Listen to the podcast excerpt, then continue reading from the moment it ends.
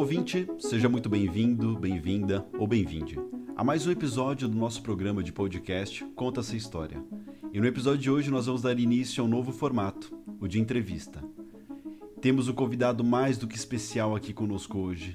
E antes de apresentá-lo, vou falar quem vai compor a mesa virtual de entrevistadores aqui comigo. Eu me chamo Vinícius Lustosa e estou acompanhado com aquele historiador que tem o coração dividido entre os estudos de história da África e as histórias em quadrinhos. Gabriel Segueto, mande as suas saudações para os nossos ouvintes. Good morning, Vietnam! Muito bom ver vocês de novo. Ou... Tá animado, Gabriel, pelo hiato que a gente faz tempo que não fazemos episódio. Exatamente. Foi bem natural. Mas estou muito feliz de estar podendo falar de novo. Maravilha, numa estreia de um formato novo, adorei. Exato. E eu não podia deixar de contar com a presença dessa grande historiadora interessada nos estudos de gênero, e o que for de séries, sitcom, distopia, séries históricas e tudo quanto vocês possam imaginar, ela já assistiu. Amabile Zanco, mande suas saudações para os nossos, nossos ouvintes. Olá, ouvintes! Muito bom estar com vocês de novo depois desse, depois desse ato gigantesco. e muito bom ver vocês novamente. Perfeito, sempre é muito bom estar falando com eles, Mabi. E agora, o nosso convidado especial. Ele é professor, mestre em linguística aplicada pela Unicamp, agora doutorando pela mesma universidade.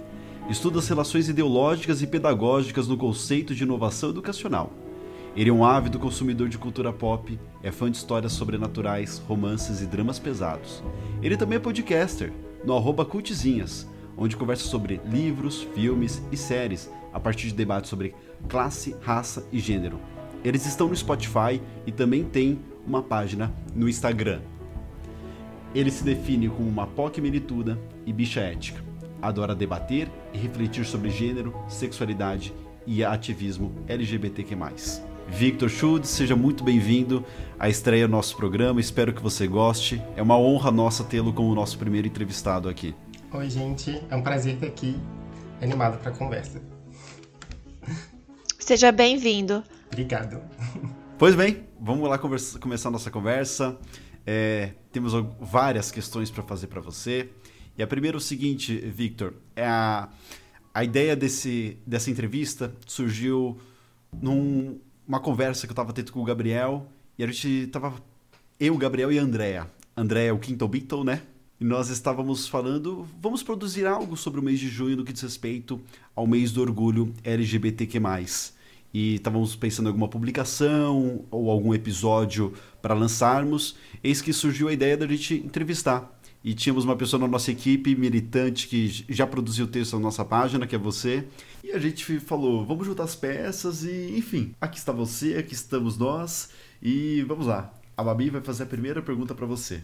É, então, Victor, é, já que a gente está no mês do, Quer dizer, a gente está em julho, mas por motivos de agenda e. Bem, é difícil conciliar os horários de todo mundo para fazer a gravação. Mas, é, considerando que a gente está fazendo esse episódio é, tendo em mente o mês do orgulho LGBTQ, eu falo plus porque, sei lá, eu acostumei muito a ler em texto em inglês, desculpe. É, é, esse mês de orgulho, você pode explicar um pouquinho para a gente como que surgiu, é, como o mês de junho se concretizou como o mês de orgulho LGBTQ+, é, para os ouvintes entenderem um pouco. E a gente também, porque afinal não sou especialista na área e conheço, mas não conheço a fundo como você provavelmente é, conhece o movimento, conhece a história. Então, se você puder falar um pouquinho disso pra gente. Claro. É, é, eu também não sou especialista em Stonewall nem nada do tipo, então talvez tenha muito mais questões para pensar, até porque hoje uma questão que o pessoal levanta muito é a, o pré-Stonewall, né? Mas basicamente o que se tem é, é um cenário muito violento para a população LGBT, é, enfim, normal, né? Quando não. Mas você tem esse cenário de extrema violência policial e perseguição em certos bares em que, que tinham se formado ali é, década de 50 em diante, principalmente em cidades cosmopolitas, em que era ok você é, ter demonstração de afeto em público, é, pessoas circularem com é, vestimentas, trejeitos, performances diferentes, né? Ainda que ainda fosse muito separatista. O Stonewall, por exemplo, era um bar que tinha é, uma abertura maior para aceitar é, travestis e drag queens, por exemplo, mas muitos bares não se deixavam entrar é, pessoas que não fossem basicamente gay padrão, né? O que também hoje é, existe também, lugares parecidos. Mas a questão é essa brutalidade policial que ocorria muito na perseguição desses espaços e do dia 27 para o dia 28 de junho ocorreu uma é, revolta em resposta a, um, é, a, a, uma violência policial no Stonewall Inn, né, que é um, um bar no Greenwich Village, Nova York. É, e ele foi liderado, hoje discute-se mais isso, ele foi liderado por um grupo de travestis que não quis sair do bar e não quis é, deixar de é, invocar com a polícia, eles estavam sendo presos dentro do bar, a polícia estava retendo eles dentro do bar. Então começaram a jogar pedras contra os policiais e daí as pessoas começaram a repensar as estratégias de combate, de resposta à violência policial e da, da, da, madrugada, na verdade, do dia 27 para o dia 28, teve todo esse rebuliço que marcou a primeira parada pelo orgulho gay, né? Que chamava, até mais ou menos na década de 90, ainda era muito comum você dizer é, frente gay de luta, orgulho gay, né? É, ainda, enfim, não, não é 100% uma troca. O cachorro também está participando do orgulho. Mas, basicamente, é, esse movimento que ficou muito marcado na história global é, de uma resposta de autoafirmação, é, não só do, do, movimento da violência policial, de uma resposta violenta à violência para se autoafirmar, estou aqui e ficarei aqui, mas de, de, que tipo de decorrência isso teve no espaço público, das pessoas saírem é, em movimento político a favor das suas identidades, de você criar um senso de comunidade, principalmente questionando uma medida tímida, mas ainda assim mais presente dessa, desse separatismo de drag queens, travestis, gays, lésbicas, bissexuais. Então isso começa um pouco com esse movimento. Então por isso essa marca do orgulho. Sim, muito bom você pontuar isso logo no começo do nosso podcast, porque é, o fato de existir um, movimento LGBTQ+, e um mês do orgulho LGBTQ+, não significa que não existam tensões nessa comunidade, né? O que é ótimo a gente pontuar. É, em, em ambientes que são considerados mais é, libertários, é, hoje, no, no, em 2021, como a universidade e outros ambientes que se dizem um pouco mais é, libertadores para as pessoas. É, o que não significa que não sejam, mas também não significa que não existam tensões nesses espaços. É, Mabi, eu vou emendar uma pergunta aí. Na verdade, eu acho que até um comentário que me lembrou de um texto que o Vitor fez lá para nossa página. Você me recorda? Você colocou como subtítulo nem tão LBT assim. Não, não era isso, Victor? Que você. Acho que você estava discutindo no que diz respeito à, efetivação de direitos LGBT, parece que são mais centrados o movimento no grupo gay. Era, era em torno disso que você estava dizendo. Você acha hoje que. Parece, ao meu ver, que hoje parece que a discussão está ampliando, né? Tanto que a sigla vem aumentando e, como a Mabi disse, estão surgindo problematizações no que diz respeito a isso e até apropriações, né? Se a gente for ver Pink Money, enfim. Sim, não, total. Acho que, que hoje a, discussão é muito mais ampla. Inclusive, esse foi um dos meses, meses do orgulho que eu vi mais esse ataque direto. É, eu vi uns memes engraçados, inclusive, que era um pouco ácido do pessoal perguntando se junho virava mês de namorado de novo, né? do, depois do dia 12. É, que, enfim, é, pode se criticar ou não, mas de fato acaba que a gente tem uma imagem preconcebida do que é esse orgulho, do slogan amor é amor. É, e acaba que essa pauta gira muito em torno de um público branco, masculino, padrão, cis, né? E acho que com a, questão que a Mabi falou da, das outras identidades, a gente pensa outras imagens dessa comunidade, outras imagens de orgulho e outros sentidos do que é esse orgulho, né? Esse orgulho, então, é uma concretização de um relacionamento? Pode ser, como a, própria condição do casamento ser permitido, né? Em vários países hoje, inclusive no Brasil, o ganho dos Estados Unidos tem aprovado isso também globalmente, mas é, essa nossa pauta única, o orgulho ele está centrado nesse slogan, nesse direito, né? Que outras questões a gente tem, que questões que essa, que essa própria comunidade de frente, que seria a comunidade gay, é, acaba ofuscando, ou não conhecendo, ou não privilegiando. Então, eu sinto que tem essa, essa discussão muito mais presente, principalmente esse mês. É, e até pra, pela própria questão capitalista. Você falou do pink money, uma questão que sempre se fala, a questão da gente virar caixa de 24 horas, né? De gerar lucro para a empresa e todo mundo começa a vestir camisa, bandeira.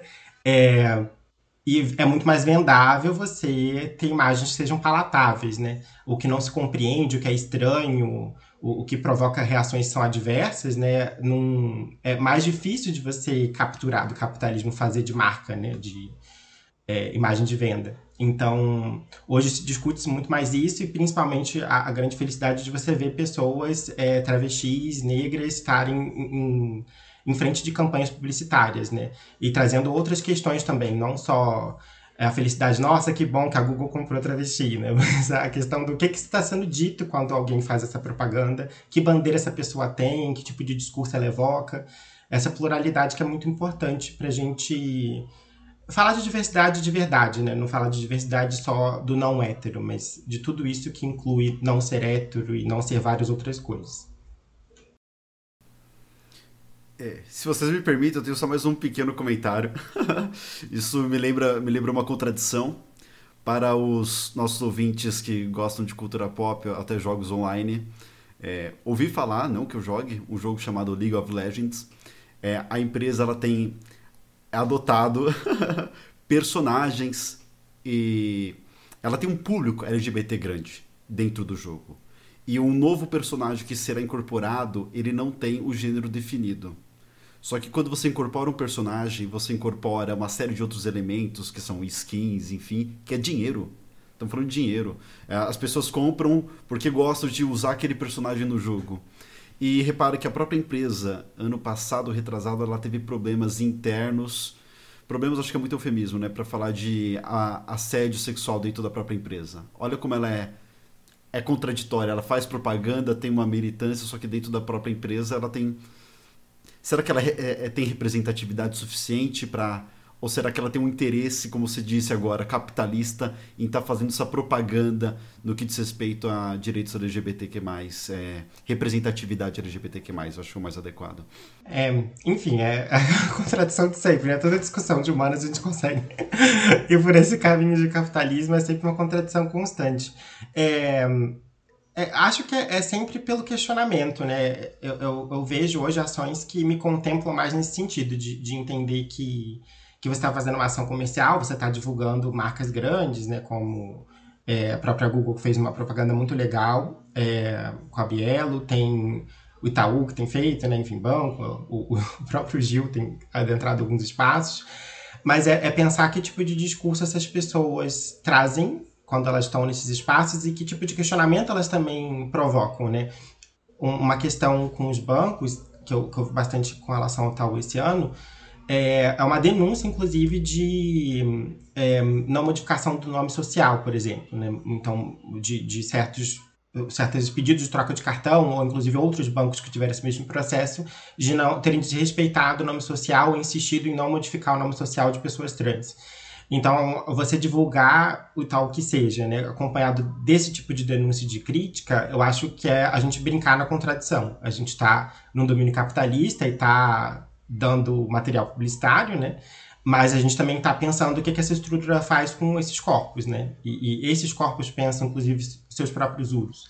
Então, acho que é, é um pouco nesse sentido, você ter uma crítica junto da participação, ou uma condição da participação, ainda que o capitalismo engula sempre, né, de alguma maneira, mas acho que essa tensão consegue produzir sentidos bons. Né?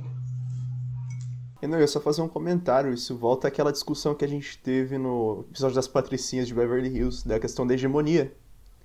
De que a hegemonia, ela... Um, quer dizer, um, um, um sistema hegemônico, só para lembrar os ouvintes o que é um sistema hegemônico. Gabriel, vai chegar uma hora que você não vai precisar mais lembrar os ouvintes, você sabe, né? Será?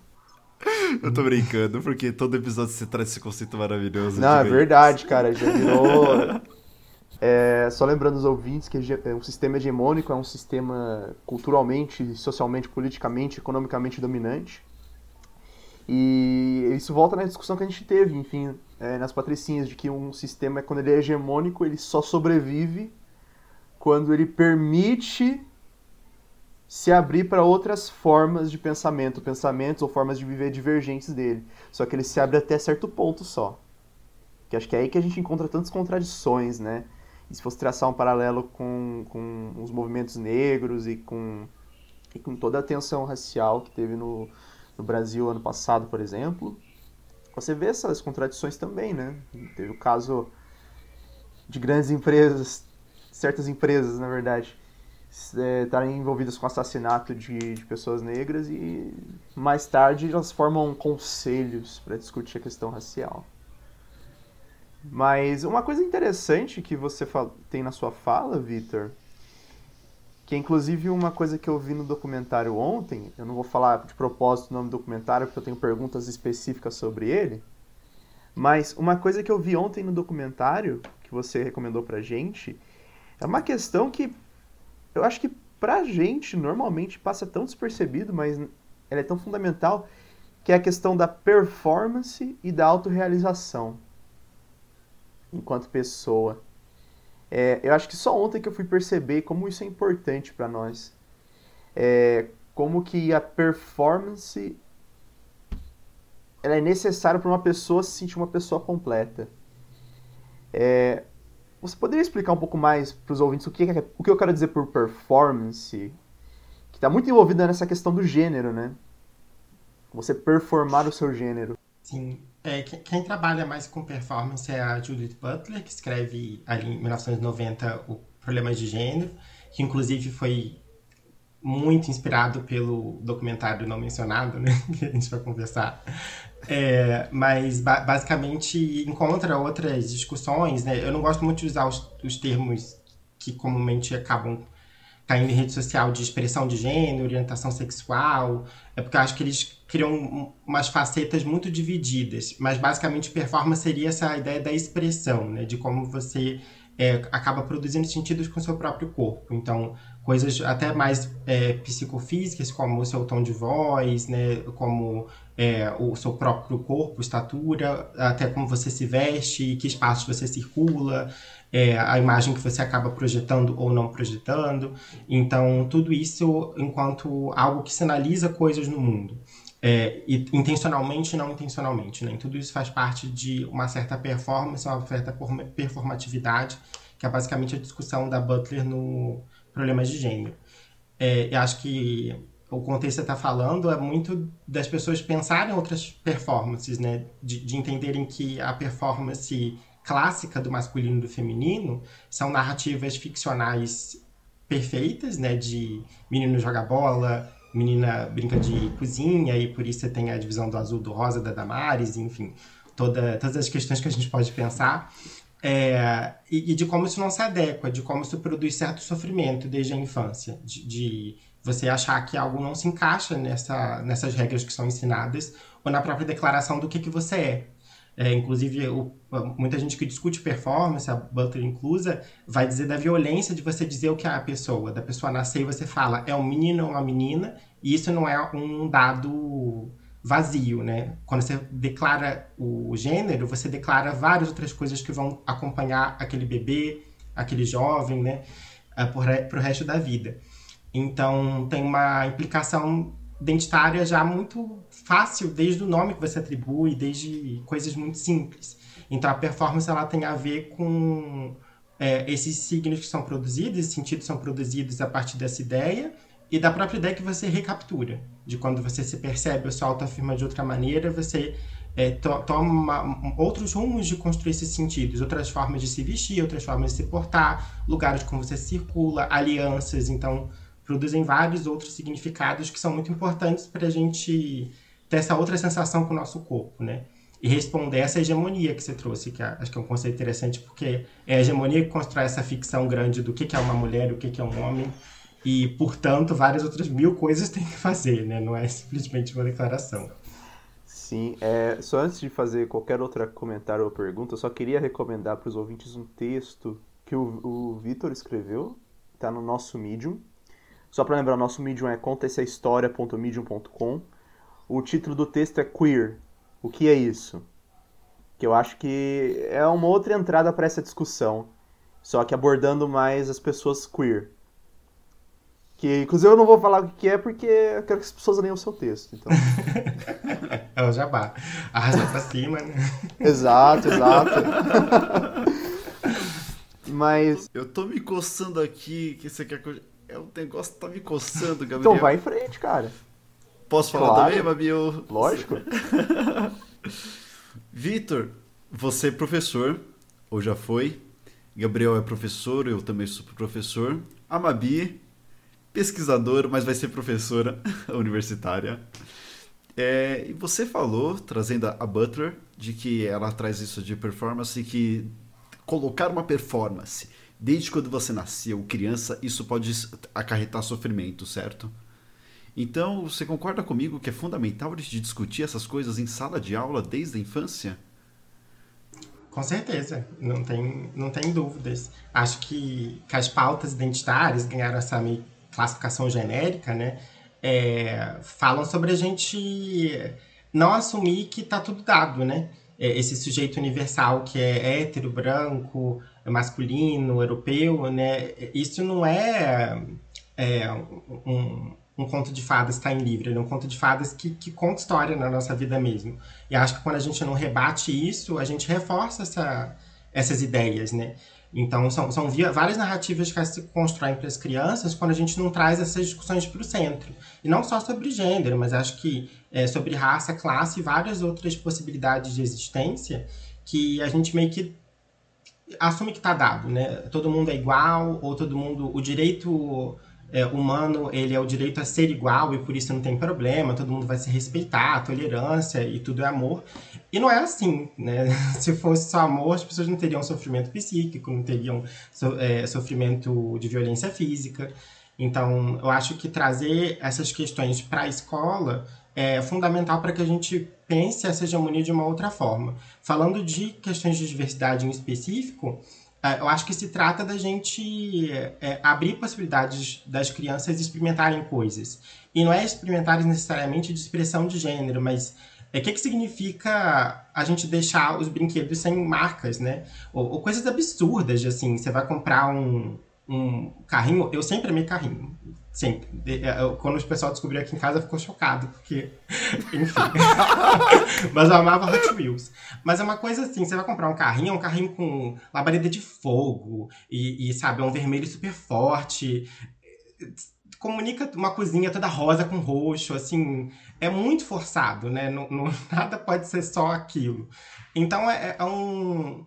É, é, a gente fala que a gente cria uma ideologia de gênero, né? Que inclusive acho que era uma questão de discussão, mas a gente cria essa ideia de que tem uma ideologia de gênero, mas já existe uma ideologia de gênero. Ela está muito bem colocada. Você vai numa loja de brinquedo, a ideologia de gênero está ó, recheada, né? Em tudo, tem muita cor, e não é pouca cor, tem cor brilhante.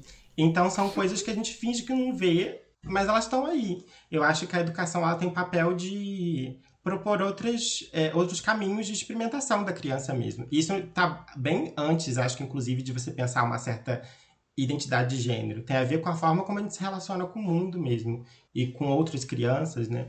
Acho que vai um pouco nessa direção. Vou passar a falar para eles só uma frase só é a escola, a gente tem que refletir é, o mundo como ele é, essa diversidade, não esse conto de fadas que não existe. É, eu acho que esse é, é, o ponto. Esse conto de fadas que não existe dessas categorias, o masculino, o feminino, de quem dera se eu já cozinhasse antes, não tivesse que aprender na marra depois. e não é porque você é mulher que você tem que aprender a cozinhar desde pequeno, né? Uhum, então é, são essas. É... A Babi essas... dia falou pra tá. mim: eu cozinho mal pra caramba, não sei cozinhar nada. Não sei mesmo, não sei. Eu não mexo em cozinha. É... E, e, e eu, eu sei que eu faço isso um pouco de porque eu sou um pouquinho do contra, né? Porque eu, ah, todo mundo fala que mulher tem que saber cozinhar. Então não vou fazer. Não vou fazer. não vou fazer. Acabou. Mas eu o que você falou. Sim, eu, porque eu sou mulher, eu tenho que aprender a cozinhar, tenho que saber cozinhar. Ah, não, vai se ferrar. Não vou aprender de. Porque eu sou do contra. Mas o que você falou é, um pouco antes, Vitor, dessa questão da gente é, fingir que não vê essa ideologia, eu não sei nem se é um, é, um fingir que não vê, mas são. Acho que a gente pode pensar também que são coisas tão intrínsecas na sociedade que a gente nem percebe é, no dia a dia. A gente às vezes nem percebe que aquilo tá tão condicionado. Porque aquilo tá tão condicionado na gente desde pequeno, desde criança. Eu acho que vocês tiveram a mesma experiência que eu tive, que a gente está que na, na, mais, ou menos, mais ou menos na mesma faixa etária. É, na escola, né? Ah, menino, menino, menina, a menina vai lá, brinca de bonecos, os meninos vão lá e ficam jogando bola, e esse tipo de coisa, que é uma coisa que a gente ensina, que é ensinado desde que a gente nasce.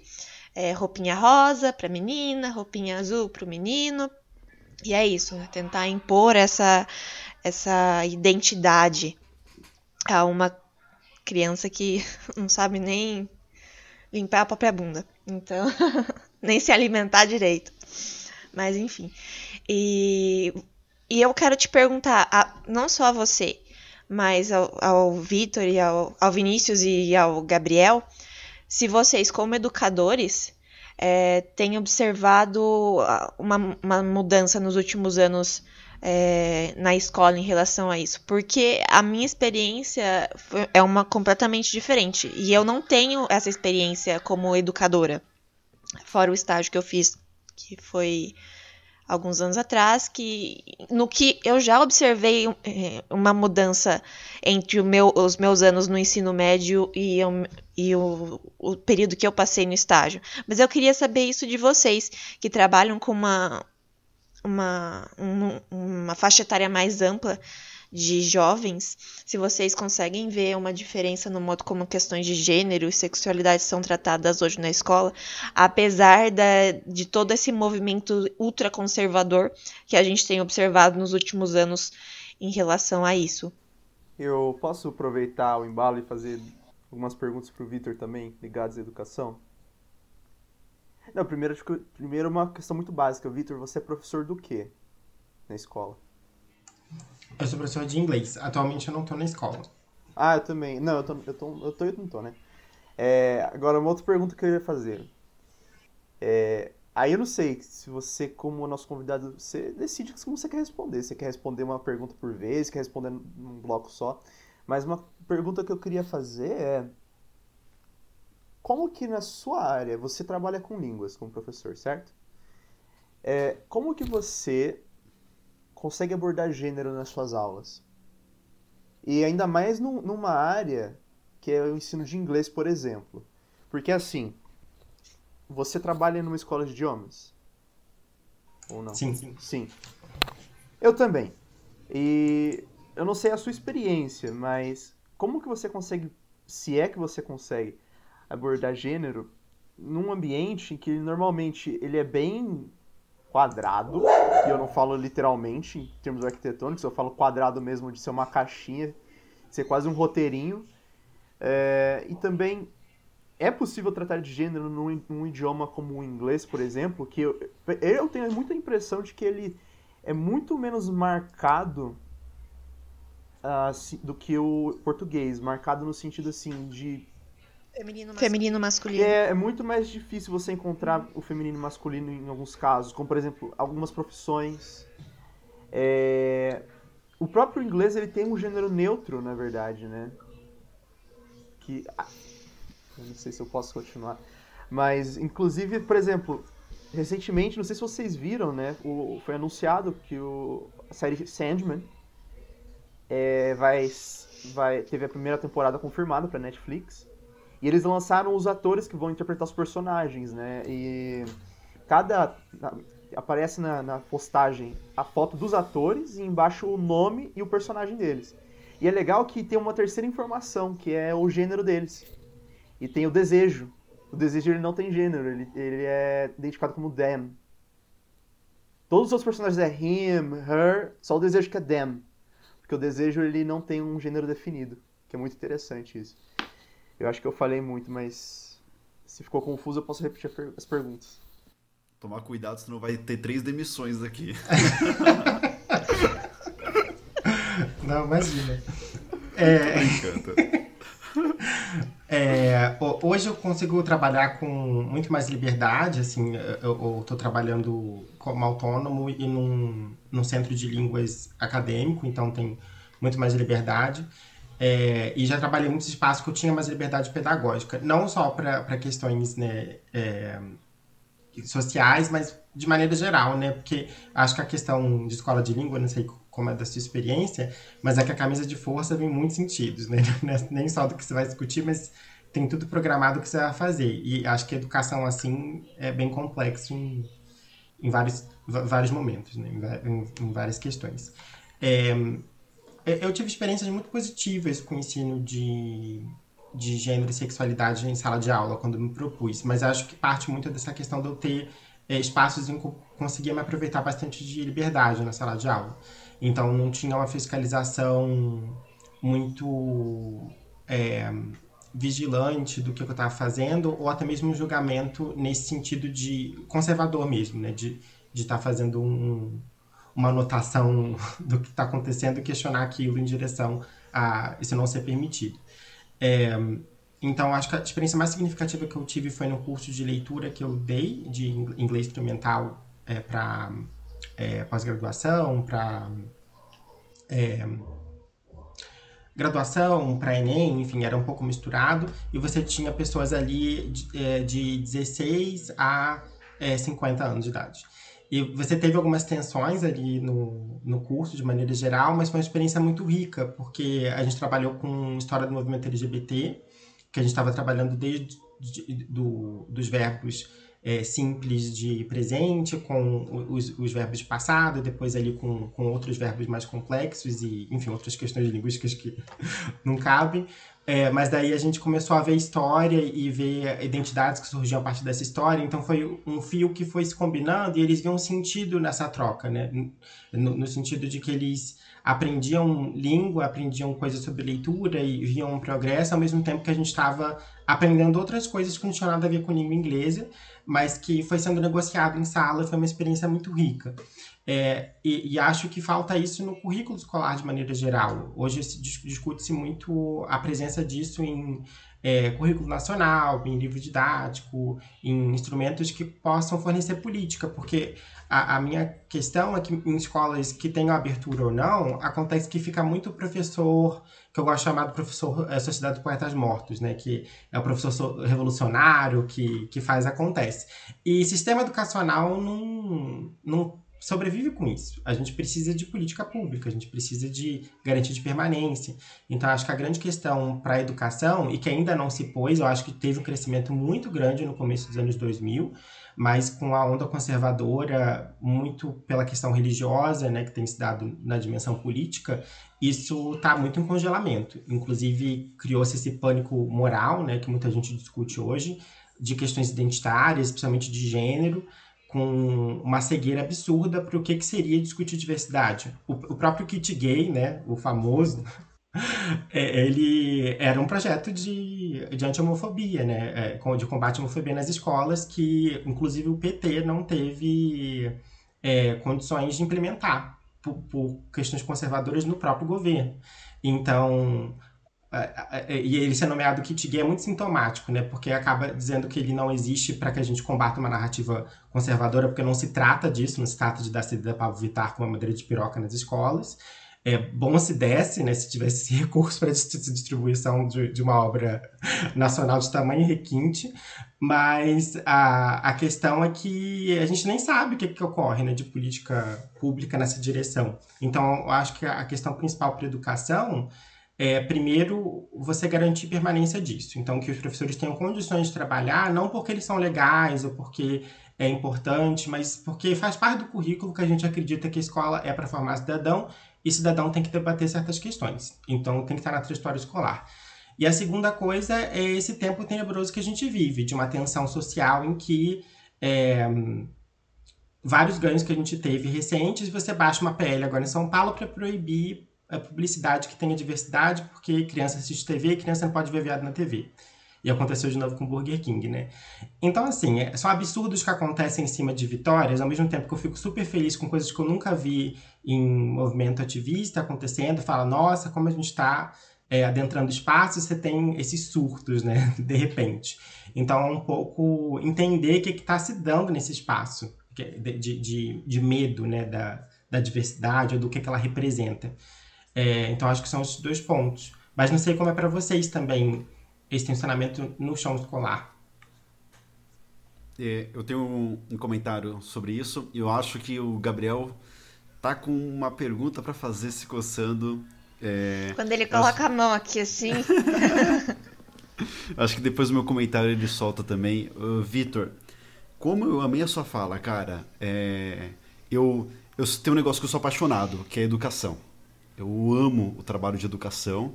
E você fez um negócio que eu acho incrível. Você não tá você não romantizou o professor em termos de tratar dessas pautas, que falar ah, o professor herói tem que levar. A gente precisa mudar o sistema educacional, cara. É mudar, é colocar. É, é muito interessante ver profissionais interessados, sim, mas a gente precisa fazer algo sistêmico, uma mudança sistêmica. Essas mudanças pontuais são importantes? São importantes, são relevantes, são, mas enquanto. Eu acho que a grande conquista, se assim a gente pode dizer, vai ser quando a gente mudar em termos sistêmicos. O que eu tenho observado sobre questões de gênero, assim, eu eu dou aula em cursinhos populares desde 2015 eu entrei no ensino médio na rede privada recentemente. E eu sempre eu era eu tentava dar ainda eu, tento dar uma desse de professor da Sociedade dos Poetas Mortos de tentar trazer algo um pouco diferente sabe eu só não um pouco tá bom, às vezes eu faço algumas coisas um, bem diferentes. Mas algo que eu tenho observado. Quando eu dei aula de gênero, assim falei, isso daí também é algo que a gente problematiza em história. Ah, você vai restringir gênero a uma aula? Coloca gênero no seu curso como um todo. É, mas no começo, quando era o professor Mirim, na verdade o professor sempre está aprendendo, né? Todo ano a gente está aprendendo o, o efeito da aula é o negócio que você vê na cara dos alunos, das alunas, das alunas principalmente. Elas vêm falam com você, pedem indicação de leitura. Quando sai desse tradicional e trata de um tema, quando sai desse universal que você estava tratando agora há pouco, do homem branco europeu, que basicamente o curso de história se resume a isso, se você for pegar um material postilado. E quando você traz esses outros personagens, e repara, eu falei outros, mas são os personagens também são personagens todos com o mesmo peso. Quando a gente fala outros, parece que a gente está dando um, um peso menor, sabe? Mas enfim. E eu tenho notado interesse. Interesse nos jovens, essas questões. Tantos de cursinho, e cursinho entenda-se como jovens adultos, aqueles que saíram do ensino médio e tem 17, 18, 19, 20, às vezes tem um gato pingado, outro com mais de 30, enfim. Esse é o público. E no ensino médio eu também vejo. Eles, gente, um comentário para vocês verem como eu fiquei feliz. Eu tava falando do Fiuk, sabe o Fiuk? Eu falei que sempre que eu faço algo que eu me sinto envergonhado, eu vejo o vídeo do Fiuk no Big Brother. Que daí diminui a minha vergonha. daí uma aluna começou a rir, e aí outra, no, que vídeo é esse? Ela, ah, que ele foi esquerdo macho. Aí eu fiquei, gente, não é que o conceito de esquerdo macho chegou no colégio? Para mim só tinha. Eu não sabia que eles já estavam se apropriando desses conceitos, dessas discussões. Eu vejo que tem essas discussões assim de. É, a respeito de gênero, problematizar é, essa. É, o, o, tratar o esquerdo macho, interesses por aula de sexualidade. Gente, eu fui terminar o meu semestre e falei, pessoal, vocês querem que eu dê uma aula do que? A nossa última aula. Ele, professor, dá aquela aula de sexualidade no período colonial. Eu quase comecei a chorar na hora. eu, tanto que eu fui perguntar pro Vitor. E agora eu queria que ele continuasse é, a partir de uma pergunta que eu vou fazer, que foi dessa aula. Eu fui pedir uma ajuda pro Vitor e falei, Vitor, eu como historiador, eu tenho que tratar gênero dentro de uma perspectiva histórica. Tanto que eu passei um vídeo da Rita Von Ruth, é assim que se fala o nome dela, que ela do Tempero Drag, o canal em que ela fala de gênero. Ela fala querido e querida. Gênero é, é um conceito histórico. Um, um, rei francês do século XVIII ele colocava pó de arroz na cara e passava batom. O masculino daquele período não é o mesmo masculino de hoje. Enfim, aí eu fiz a problematização de gênero, mas eu falei, ô Vitor, eu quero falar para eles como é que é gênero, como é que se entende essa, a, a relação de homoafetividade, a homossexualidade parece que não é o mais adequado, naquele período. Qual é a identidade de gênero hoje? Qual que, oh, perdão, qual que é a identidade gay? Existe uma identidade gay hoje? Porque eu quero falar, é problemático falar que existe uma identidade gay, uma identidade lésbica no período colonial. É, antes Stonewall. Não houve Stonewall. Não houve uma série de elementos para ser é, um grupo para buscar direitos. Enfim, Vitor, minha pergunta é: existe uma identidade gay hoje? Ah, não vou dizer que não, né? Mas eu diria que não. Eu tenho muita questão, mas aí acho que é de um cômodo, talvez de uma forma particular de pensar, com essa questão de ir para trás e achar símbolos gays, né? Acho que tem narrativas que falam de, de vidas que, que conseguiram se construir nesse sentido, né? De casais homoafetivos, de é, travestis, transexuais que tiveram outras trajetórias, mas é muito complexo porque é, a, a, identidade ela não é uma relação física. Então, acho que muitas vezes quando a gente fala de homossexualidade ou outras sexualidades, a gente fala de basicamente de encontro carnal. Muita gente fala, ah, não, na Grécia Antiga era ótimo, viado para tudo que é lado. Não era bem assim, é, é, era bem complexo, assim, você inclusive tinha uma misoginia muito absurda com é, homens que tinham papéis de passivos no sexo, né, na, na Grécia Antiga e em vários outros momentos, e de novo, né? Não parou no tempo, continua até hoje. Mas acho que você tem uma redução muito grande em vários períodos históricos a questão do carnal. E até mesmo a questão de expressão de gênero, eu super concordo. Acho que é interessante a gente pensar como essa ideia de cor, de vestimenta, de, de formas mais materiais de se expressar mesmo, variam. Né? O masculino e o feminino, eles estão em modificação ao longo da história. Mas ainda assim, isso não é bem identidade de gênero. Acho que, de alguma maneira, é Claro que é porque tá falando de um certo gênero, de uma certa performance, mas é, esse cara que se vestia da França com, enfim, tudo que a gente olha para hoje considera nossa cultura gay, é, ele era um machista escroto absolutista. Então, ele tinha uma, uma, por outro lado, né, uma outro, um outro tipo de performance de gênero, que ainda que ele transasse com a, a nobreza inteira, né, com a burguesia inteira, ele ainda tinha essa afirmação da sua virilidade. Claro que tem exceções, tem várias outras histórias que fogem, mas é, inclusive muita gente hoje discute como várias fotos que as pessoas encontram de soldados gays na Segunda Guerra Mundial, várias fotos perdidas. Tá parecendo muito isso. É, são mentira, né? São, são fotos fake. Então, ah, é? sim, muito, muitas fotos que circulam são falsas, foram produzidas posteriormente, foram envelhecidas. Então tem um questionamento muito grande de, de que, que existiu de homossexualidade. E mesmo que tenha existido, eu acho que pós movimentos políticos da segunda metade do século XX, a gente compreende de uma outra maneira. De uma maneira muito mais simplória do que discussão feminista, né? É, porque a gente fala de proto-feminista antes do movimento feminista. Acho que tem alguns ícones muito importantes que disputavam direitos de mulheres antes da, da história feminista clássica, principalmente o sufragismo. Mas é, a, a, acho que o, o, movimento LGBT não só vai mais tarde, mas acho que ele também fala de uma certa compreensão diferente de gênero. E daí a própria questão da identidade gay, né? De quando a gente elabora um pouco, principalmente pós-AIDS, ali na década de 90, é, você questiona o que, que, é essa diferença toda, né? Quais são essas diferentes demarcações. É, e, e porque você tem uma aceitabilidade melhor de gays brancos, por exemplo. O que, que tem, inclusive, em comum nesse masculino que está na opressão às mulheres e também está na opressão a certa feminilidade da comunidade, a travestis, que são identidades femininas. Então, você tem um questionamento meio que unificado de que, que esse homem que, independente de gay ou hétero, é, gera opressões e certas invisibilidades. Então, isso volta a uma questão feminista e deve completamente ao feminismo, porque a gente começa a pensar que essa ideia da diferença entre identidades ela está em outro patamar.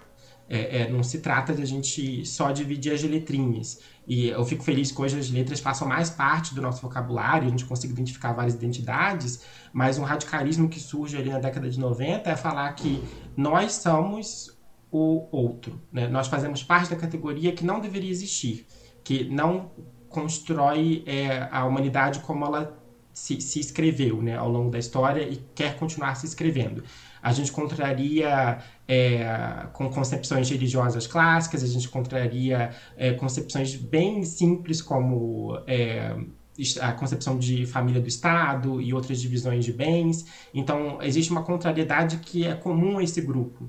E não pode se pautar simplesmente no que, que é aceito, que seria essa identidade gay que está sempre de, de frente ali pré-década de 90. Então, acho que a questão identitária hoje, ela se coloca muito mais solidamente como é, uma identidade que é política, uma identidade que é autoafirmada, uma identidade que ela se reconstrói. Eu, eu, sou de uma vertente, inclusive, que acredita que a gente escolhe ser, ser, homossexual ou o que quer que seja. E não no sentido de escolher se você vai pedir pizza de mussarela ou de palmito, né? Mas entender de que a gente aprende outros, outras regras, outras formas de conduta, né? E isso é um aprendizado de vida inteira. Então, é como a gente também aprende ser hétero, né? E a gente escolhe ser hétero. É, é, é uma escolha no nível é, psicossocial, né? Não é uma escolha de cardápio. Mas acho que está nessa ideia de você se construir como algo. E, e, e, é nessa identidade que eu acredito. Eu acho que a, que a identidade, enquanto um processo que é móvel, que é complexo, que é mutável e precisa mudar para se compreender melhor. Então, por isso que eu acho que falar de identidade gay evoca certas ideias, né? Quando a gente fala de identidade gay, a gente vai pensar em quê? Né? Vai pensar, ah, RuPaul, é, divas pop. Isso traz certa liberdade sexual e de gênero, mas também é sobre várias outras coisas e não é também sobre várias outras coisas. É, é um, um nó de outras narrativas, né? Só um comentário. Vocês não acham interessante? Vocês não acham interessante quando a gente discute quando a gente pensa em identidade, a identidade heterossexual, ela é construída a partir de várias coisas. Vamos supor, quando a gente começa a falar sobre eh, de identidade de meninos e meninas, a gente pensa em cor, a gente pensa em brinquedo, a gente pensa em futebol, a gente pensa em novela. Quando a gente fala de identidade, identidade heterossexual, são todos esses símbolos que vêm na nossa cabeça, não é? Por que que quando a gente vai para o debate sobre identidade LGBTQI+, é muito fácil você encontrar posicionamentos que reduzem essas identidades a sexo. E eu vou. Posso compartilhar com vocês aqui a minha tela? Rapidinho? Claro, Gabriel. Só pra vocês verem isso. Infelizmente ou felizmente os, os ouvintes não podem ver essa tela grotesca aqui, mas. Eu vou... Ai, meu Deus, o que você vai colocar? eu vou compartilhar para os meus colegas é que eles entenderem o que está acontecendo. É, eu resgatei um tema que me ficou na cabeça, me deixou muito Pode falar palavrão? Me deixou puto. Eu falo toda hora nesse podcast. Em 2018 eu fiquei muito puto, né? Eu tava. Porque um, um senhor, que se na época era candidato a presidente, ele falou que as escolas tinham um kit gay. ele trouxe um, o livro Aparelho Reprodutor e CIA, se eu não me engano, que era o nome. Mas, enfim, ele queria mostrar que as crianças estavam aprendendo a ser gay e e para esse processo acontecer, elas têm que ser expostas constantemente ao sexo. E aqui eu trouxe uma postagem de Facebook, que é dessa época, que, meu, basicamente é uma, uma imagem cheia de, de gente transando, ou, ou, alguma referência a sexo, e sexo entre homens. E as postagens elas são bem claras, elas falam, elas falam que esse é o kit gay e a ideia é meio que relacionar sexualidade latente, constante, com a ideia de identidade homossexual. Então, tipo assim, a minha pergunta é: você não, você não, você não é, eu sei que você não é psicólogo nem psiquiatra para entender a mente doente das pessoas, mas o que, que você acha que numa discussão pública, e por discussão pública eu digo na TV, no rádio, na, no, nas redes sociais. Na internet, internet, né? Que hoje é isso. Existe sempre alguém que tenta relacionar identidades que não sejam hétero a uma sexualidade explícita e, e latente. Hum, acho que enfim, é uma visão limitada justamente porque você falou de questões que se cruzam aí em psicanálise, política, então acho que uma outra mesa daria conta.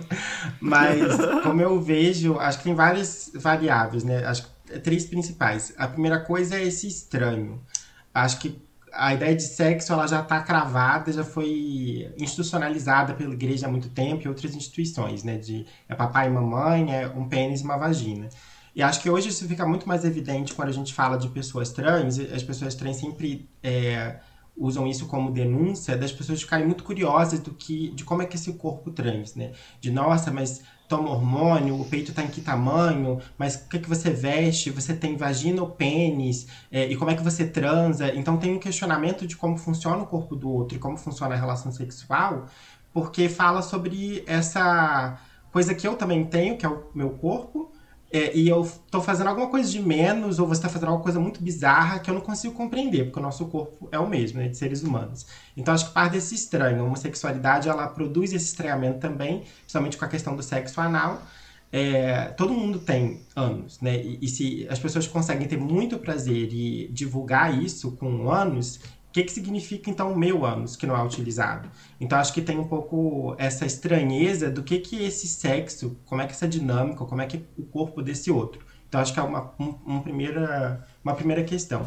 Uma segunda muito importante é como as pessoas se relacionavam, né? principalmente nesse contexto pré-Stonewall, que você pensa que você não podia demonstrar afeto em público, existia vigilância policial constante. No Brasil, por exemplo, nunca teve criminalização é, da homossexualidade propriamente dita, mas eles estavam no mesmo grupo de moradores de rua e vagabundos. Então, existe uma vigilância policial nesse sentido. É, então, você fala de uma relação que ela é sempre escondida, ela é sempre às sombras, ela é sempre marcada por vergonha, por punição. Então, isso marca a nossa história. Hoje, muita gente critica o Grindr, por exemplo, porque o Grindr é um aplicativo de encontros gay, né, que é, é muito marcado por relação sexual das pessoas é, marcarem encontros sexuais. É, e, enfim, dá para discutir o Grindr para a vida inteira, mas acho que ele fala muito de desse lugar do gueto, né? Do, de você se, de, de, se conhecer e você experimentar sexo só em rua escura porque não tem outro lugar possível. Porque até hoje mesmo, eu sempre frequentei motel desde que eu comecei a namorar. É, e você recebe olhares estranhos, né? Isso eu comecei em 2012. Imagina você pensar em 1980. Então, acho que tem um pouco essa questão do sexo ser um problema. E do sexo ser um, um lugar de afirmação. Acho que as pessoas colocam bastante é, de você é homossexual porque você gosta de transar com homens ou com mulheres, né? pessoas do mesmo sexo. Então você se afirma pelo sexo. Hoje eu acho que quem questiona mais isso é de grupo é a sexualidade, né? De que identidade de gênero não está necessariamente baseada nessas experiências. É, e de que prazer ou falta de prazer não tem a ver com você necessariamente definir. É, então, é uma dificuldade, porque acho que a gente quer definir as pessoas com, com muita rigidez, né? Mas é, é, eu sou da filosofia de que experiências sexuais são experiências sexuais. Eu não acho que se as pessoas experimentam coisas e têm prazer com certas coisas, isso significa que elas são hétero, bi ou homossexuais. Acho que isso faz parte da experimentação sexual da própria descoberta do nosso corpo. Acho que identidade é você se reafirmar como alguma coisa. Mas infelizmente eu acho que o sexo ele ainda gira nessa nesse divisor de águas, né? De você não transou com mulheres e transou com homens. Logo, né? Isso significa alguma coisa sobre o seu corpo. Então, acho que tem vários movimentos que colocam o centro o sexo no centro dessa política, né? dessa perversidade. Eu acho que a gente pode. É, bom, voltando agora, né? Eu acho que a gente pode também começar até a discutir o nosso filme misterioso aqui. Só que. Só que antes, eu acho que eu queria entrar numa, nas perguntas que eu tinha escrito antes para você. Uma outra coisa que me incomoda muito nessas discussões é quando a gente retorna para o campo da educação. Porque aí você tem uma, uma combinação explosiva, né? Porque as pessoas pensam, bom, então todo, todo mundo que não é hétero se define por causa do sexo. Aí então se a gente for discutir gênero na escola, então eu vou mostrar sexo pro, pro meu filho. Porque eu queria saber, Victor, é, se tem alguma maneira, se tem maneiras da gente lidar com a temática identitária de um modo geral na sala de aula sem causar desprezo, desgosto ou algum tipo de repulsa por parte das pessoas. Eu, eu penso, eu tô pensando em, em crianças mesmo, sabe? Fundamental, um e dois, porque por um lado, a gente tem esses planos nacionais de educação que falam que a gente tem que lidar com a diversidade de gênero, por exemplo. Mas como que a gente faz isso se a gente encontra essa resistência? Será que tem alguma maneira de a gente lidar com isso? Será que não? É... Não sei se agora eu faço para ele já uma outra pergunta, que é com aquele caso específico de Campinas. É essa pergunta que eu estou esperando, ah, tá. Gabriel. então, é, Vitor, eu acho que eu vou fazer mais uma pergunta, tá? Que vai ser um caso mais específico. Eu vou ler aqui para você. No dia 11 de junho de 2021, um garoto de 11 anos foi assediado por WhatsApp por uma mulher que se dizia coordenadora da escola Nibus Freitas, que é aqui em Campinas. Uh, ela era a porta-voz de uma opinião de pais e funcionários num grupo de WhatsApp de uma turma de sexto ano dessa mesma escola, que eles consideravam que era absurda e desnecessária a sugestão de estudo do mês LGBT.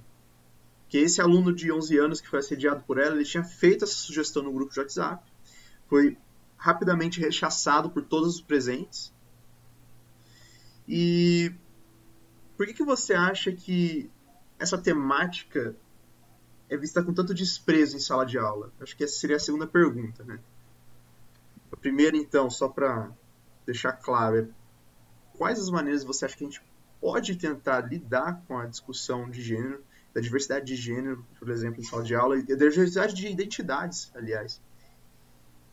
E a segunda, baseada nesse episódio muito específico, mas que muito ilustrativo, por que, que a gente encontra tanto desprezo na, na mera sugestão de estudar identidades LGBT. Que é como o aluno falou, né? LGBT só. É, acho que é uma recusa mesmo a, a se tratar sobre. Acho que faz parte de um pânico, né? De, de entender que tipo de repercussão isso tem. É, e eu não acho que a gente tenta, eu acho que como sistema educacional a gente teve experimentações muito pontuais. Tem grupos muito consistentes que têm projetos muito importantes de educação para a diversidade e ser feito em várias escolas, mas ainda acho que em termos de sistema educacional isso é muito pouco feito. E tem sempre casos dessa, é, dessa retração, né? Um episódio recente nesse sentido foi da retirada de um comentário de um livro de, de um apostolado de biologia do estado de São Paulo, que falava sobre orientação sexual, se eu não me engano, quando estava apresentando sexualidade e, e órgão reprodutor, né? Sistema reprodutor, desculpa. Então eu tinha uma discussão, acho que de uma página, uma, página, uma meia página sobre isso, e o Dória é, retirou o, as apostilas de circulação e tirou necessariamente o, essa informação. Então, assim, a gente nem sabe o que está acontecendo, né? A gente não tem é, essa experimentação, não tem esse, esse tipo de resultado, esse tipo de efeito na escola, porque é uma discussão que é é, é, é, vigiada o tempo inteiro, é barrada, né? Então acho que a gente tem experiências muito pontuais, então é algo que a gente não consegue refletir consistentemente sobre o que produz. É, acho que trabalhar a diversidade sexual na escola fala de falar sobre diversidade sexual mesmo, relacionado a é, desenvolvimento do adolescente e, e, desenvolvimento do próprio corpo, o que, que é sexo. Acho que tem a ver com isso, que entra em aula de biologia, mas é, algumas aulas de educação sexual que algumas escolas acabam propondo. É, você tem algumas discussões, mas não se trata disso exatamente. Né? Acho que todas as matérias elas conseguem dialogar com gênero. Então, história, né, que há uma grande pegada, você consegue ressaltar em vários momentos, o Vini falou isso, né, da questão dos personagens ao longo da história e de acontecimentos que são muito importantes. E literatura, né, é, discute-se muito hoje por conta de políticas feministas e de falar mais de feminismo na escola, é, a leitura de mulheres, é, é uma literatura é, feita por mulheres, lida por mulheres, e também tem a, a outras questões de gênero que estão imbricadas nisso, né, de você pensar autores que se declararam LGBT e narrativas que falem sobre ser LGBT, como falam sobre outras identidades também, né? É, então, acho que é você repensar os tipos de objeto que tem em sala, né? É, e, e trata-se de, inclusive, rever a forma como conteúdos clássicos já são abordados e vão continuar sendo abordados, não há problema nenhum com isso, mas de como eles podem estar revestidos de outros saberes, né, que, que, revelam mais sobre a nossa Constituição, como a própria questão de debate racial, né, é, é, é completamente ignorante a gente não falar de racismo, falar de história, né, a gente está fa falando de um sistema que constitui a sociedade brasileira, e a gente ignora disso quando fala de construção da sociedade, né, e de vários episódios são extremamente importantes. Então, eu acho que está um pouco nessa tensão de você a gente achar que está fazendo papel escolar que ele não tem nada a ver com nada, mas ele tem tudo a ver com tudo, né? Completamente oposto. Então, de como a gente consegue rever esse currículo, esses materiais que entram na escola. É, e esse caso em específico é um absurdo. Eu fiquei muito triste quando eu soube, inclusive, da perseguição específica do menino, porque enfim, acho que ele não estava pedindo nada demais, né? De, de falar porque é o mês LGBT, né? Contar uma historinha que a gente conversou ali no início. É, o que, que isso adiciona, não adiciona. É, e essa ideia, que eu não sei se a gente ia trazer depois, mas essa coisa de virar gay, né? É, que se assume que é uma escolha ou não é uma escolha, independe, assim. É, é a mágica agora que a gente está falando, né? Tipo você vai no banheiro feminino e cria seio, né? É, são mais fantasias, assim, delirantes, né? Do, do que, que significa identidade de gênero. Então, eu, contei a história de Stonewall aqui todo mundo virou gay, né? No, no Meet. Então, uma noção de de como as pessoas se, se, se constroem essa identidade, como as pessoas são um pouco complexas, parece que a gente está falando de pessoas rasas que têm o mínimo contato com a narrativa e daí ponto, e fazem escolha, não, vão virar trans, né? Tem, tem muita essa perseguição por conta da ampliação de políticas de saúde trans, por exemplo. Gente, é, é muito difícil. Imagina que essas pessoas passam para conseguir se reafirmar em sentidos físicos mesmo, de várias intervenções e da própria circulação sabe? É, é delirante. E eu acho que a gente tem que é, marcar bastante o que acontece e pensar o quão é, de surto tem nisso, né? De, de um pânico que é irracional, porque isso não faz o menor sentido. Não, não tem nenhuma lógica você fazer essas associações. Ainda que, enfim, seja uma narrativa muito hegemônica que a gente esteja dialogando recentemente. Sim. Posso fazer? Tenho duas observações. Hum. A primeira é, sobre isso que você está falando agora, Victor, eu até lembrei de algo que eu fiz nessa aula que eu ministrei há pouco. Não sei se vocês conhecem, Gabriel, Mabi e Victor, a página SP Invisível. É uma página do Facebook, eu acho que eles têm Instagram agora também, mas é um movimento, acho que um coletivo feito por alguns jovens, em que eles. Eu já acompanho eles há muito tempo, eu sou de São Paulo, né? Inclusive já vi eles em São Paulo. Eles pegam relatos de moradores de rua, perguntam para eles o que é, sobre ele, ele conta um pouco da vida dele e coloca o relato na internet para essas pessoas são pessoas. É, e, inclusive esse questionamento que eu fiz agora faz mais sentido para quem mora em São Paulo, porque às vezes uma pessoa passa por cima de um morador de rua como se fosse uma pedra. É um quadro de desumanização. E o que eles fizeram? Eles trouxeram relatos de trans que estão em situação de rua ou trans que estão em, em alguns coletivos. Agora, no mês passado, o mês do orgulho LGBT, um dado comum a todos os relatos. Sabe qual foi? Todas elas foram expulsas de casa, porque a família não aceitou. Eu peguei outra estatística também. De a cada 10 trans, 9 estão na prostituição. E os relatos que eu li, as trans que elas falaram, estou na rua, como é que eu vou conseguir sobreviver? Elas entraram na prostituição. E eu vou relacionar com um conceito que eu vi do Luiz Motti, ele falando, eu não sei se esse conceito é a, a forma como ele tratou é a forma mais adequada, mas eu vou pegar o que ele disse. Ele chamou de homofobia cultural. Que é isso da família não aceitar, a família falar que é uma vergonha, o pai fala agora eu vou virar alvo de piada porque eu tenho um, um filho gay, um filho, uma filha trans, um filho trans, enfim. Ele diz que isso daí é homofobia cultural. E como isso está diretamente associado com a elevada, um dos países que mais mata trans. É, a vulnerabilidade com que essas, essas pessoas se encontram né, em uma situação marginal da, da rua, da, da, da, da prostituição, enfim. É, aí, aí fica o ponto.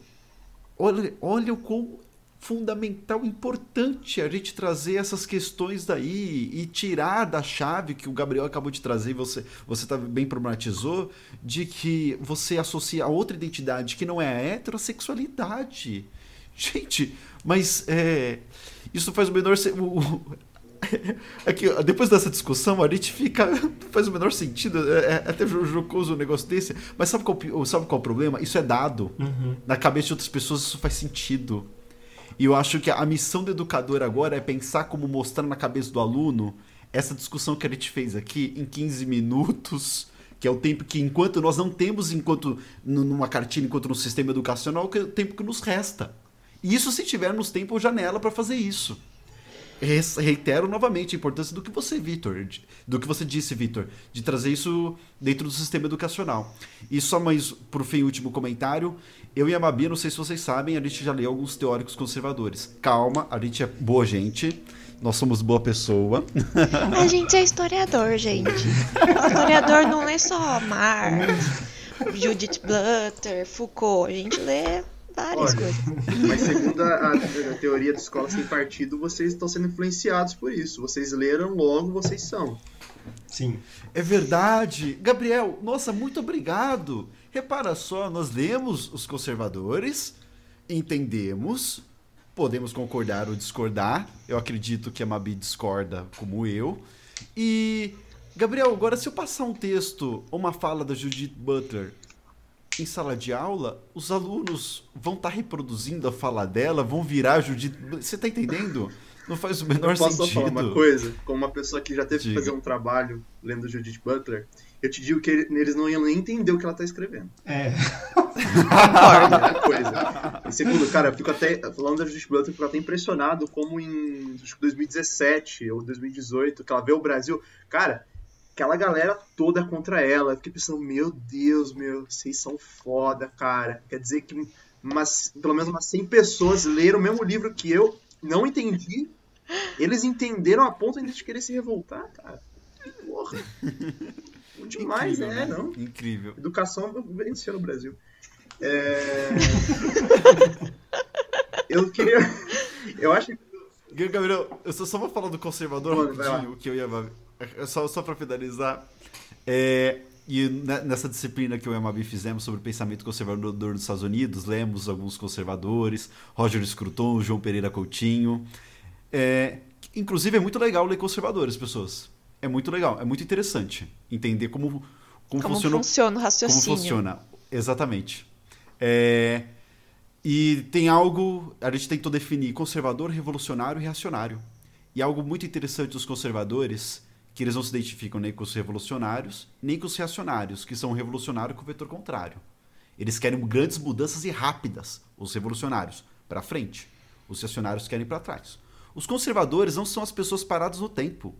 Eles também querem mudanças, mas as mudanças de forma devagar, que não promovam grandes rupturas. É uma metáfora da casa. Seu pai te legou uma casa de herança. Você, se essa casa resistiu ao tempo, Quer dizer que há coisas boas nessa instituição. Logo, você não pode destruí-la e construir outra. Mas concorda comigo que uma casa que passou de uma geração para outra precisa de uma reforma? Então você faz uma pequena mudança ou outra. Os conservadores são assim. O pensamento conservador clássico, como esses teóricos diziam. Imagina instituição família, imagina instituição, sei lá, até gênero. Ah, questão discussões de gênero, vamos pensar mulher fora do lar. Um conservador hoje entende ganhos feministas. Porque já é algo que já está consolidado em um tempo relativamente grande. Gabriel, o que você estava falando de do quanto choca, isso para mim tem muita relação, porque parece que essas discussões de gênero, e isso eu já ouvi de colegas, outros profissionais mais velhos, que também trabalham em instituições de, de ensino, foram muitas transformações num tempo muito curto. E parece que essas pessoas não aceitam, é muito chocante para elas mas são muitas transformações no pensamento. E eu vejo o pensamento conservador em choque. Ele vê como assim, você vê várias coisas que eles viam como instituições que estavam seguras, no campo seguro, se, se esfarelando.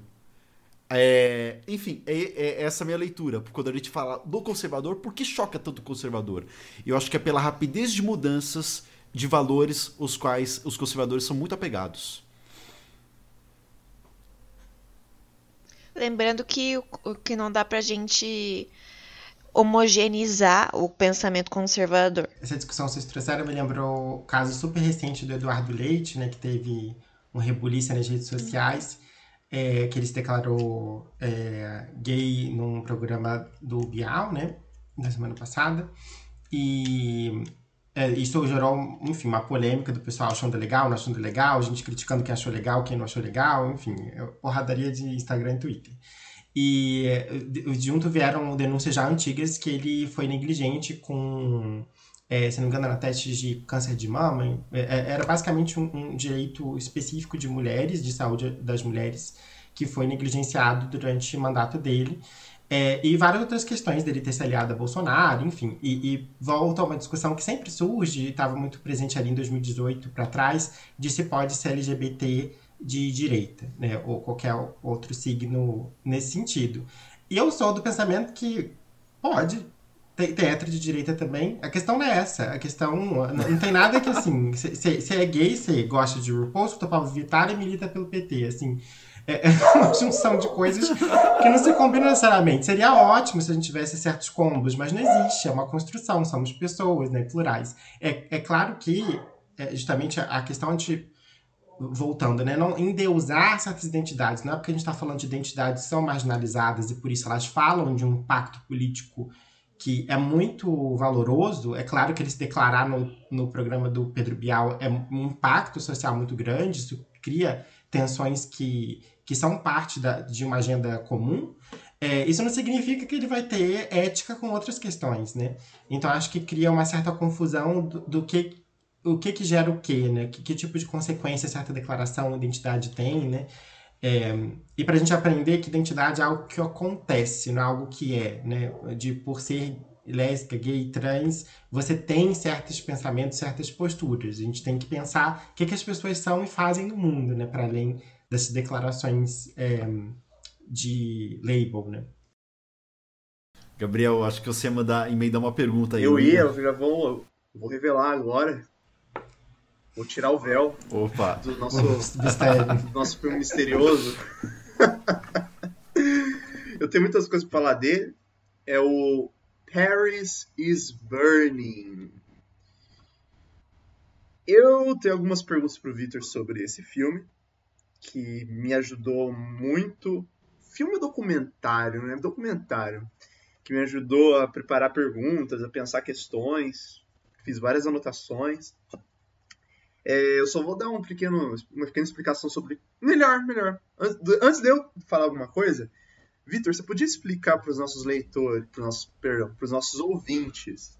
Leitores vai vir depois quando a gente postar as coisas nas redes sociais. Mas pode explicar para os ouvintes o que é Paris is Burning? É, Paris is Burning é um documentário do começo dos anos 80, né? Não. É, agora eu esqueci que não foi feito. Mas ele fala de movimento. 86. É. É, ele fala de um movimento do começo dos anos 80 é, que ocorre ali em Nova York, nesse cenário de protuberância é, do, do, do, do, movimento LGBT. Né? Você já teve ali. É, o Stonewall foi 69, então você tem ali alguns anos de caminhada é, do movimento LGBT e uma, uma solidificação muito forte de divisão, né, da estratificação desse movimento.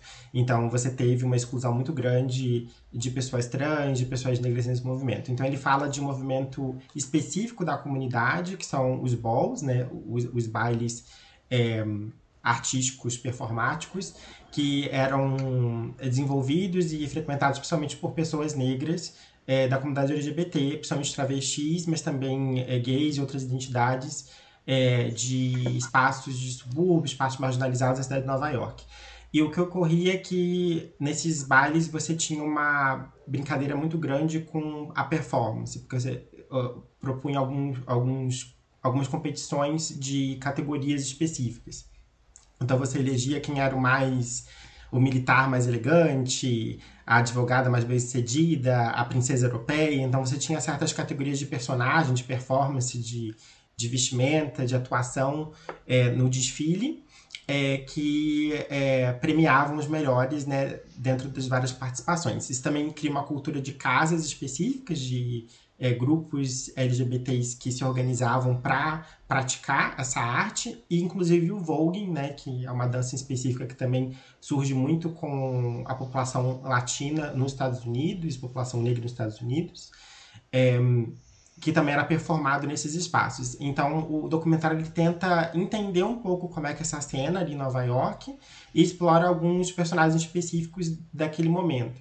E acho que ele é muito importante porque ele mostra isso de uma maneira interessante e ele é um momento de descoberta que existe uma estratificação, né? Existe algo que a gente conhece no mundo LGBT que não se fala tanto sobre ou que inclusive se captura. O RuPaul ele é completamente inspirado pelo, pela cultura de balls, tem várias outras coisas hoje que, que estouram, inclusive o Vogue foi é, fez parte da música da Madonna, né? Que saiu ali década de. Acho que é um pouco depois. Não sei se agora é final de década de 80 ou começo da década de 90, mas quando ela faz também tem uma repercussão muito grande na comunidade gay. Então ele evidencia um pouco essas tensões que a gente comentou no início. Tá. Não, primeiro eu queria comentar que eu achei muito interessante uma coisa desse filme. É que a comunidade que era envolvida nesses balls, pelo menos nesses, nesses, nos bailes do filme, era a comunidade LGBT quem mais do Harlem.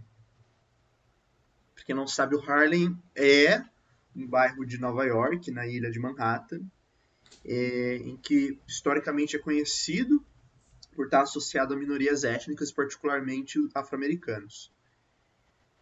Claro que com, com o andar do século XX você também tem os italo-americanos lá e também os hispano-americanos, ou os latinos. Então, foi muito curioso ver essa associação que o filme traz entre três coisas, três, três detalhes. Por um lado, a gente está vendo nesse, a gente vê nesse filme, que aliás está disponível no YouTube, legendado, a gente vê pessoas que são de uma que são de categorias étnico-raciais muito específicas, negros e latinos. Em segundo lugar, a gente vê uma associação também do identidades LGBTQI+, associadas à pobreza nesse contexto. E isso me faz ir para a próxima pergunta. Essa vai ficar um pouquinho maior, que eu tenho que dar um contextualizado. Mas é o seguinte, eu pesquisei depois. Quando a gente assiste esse, esse documentário, a gente fica com muita curiosidade de saber o que aconteceu com essas pessoas depois, né?